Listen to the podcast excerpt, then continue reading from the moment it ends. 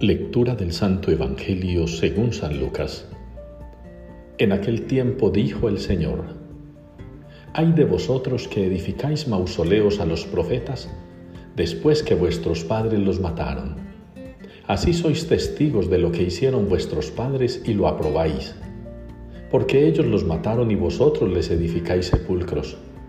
Por algo dijo la sabiduría de Dios les enviaré profetas y apóstoles, a algunos los perseguirán y matarán. Y así esta generación se le pedirá cuenta de la sangre de los profetas derramada desde la creación del mundo, desde la sangre de Abel hasta la de Zacarías, que pereció entre el altar y el santuario. Sí, os lo repito, se le pedirá cuenta a esta generación. Hay de vosotros, juristas, que os habéis quedado con la llave del saber vosotros que no habéis entrado y habéis cerrado el paso a los que intentaban entrar.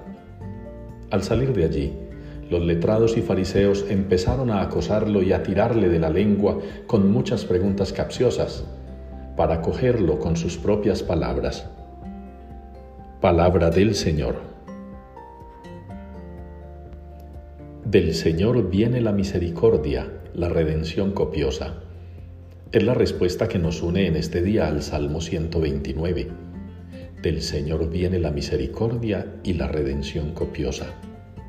Y nosotros, hermanos, hemos de sentirnos afortunados, porque es así de verdad. Del Señor viene la misericordia.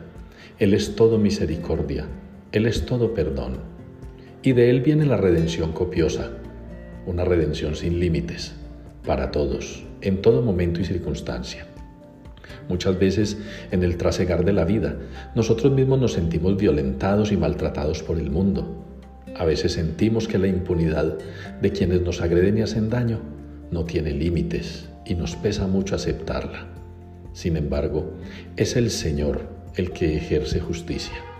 Es el Señor el que hace el juicio. Es el Señor el que da a cada uno lo que merece según sus obras. Y de esta manera, la misericordia y la redención copiosa del Señor llegarán a nosotros. Y llegará ese momento en que nos sintamos plenos, felices, contentos, porque el Señor, una vez más, nos mostrará que de Él viene la misericordia y la redención copiosa, que nos hace realmente felices y nos invita a participar de su reino glorioso.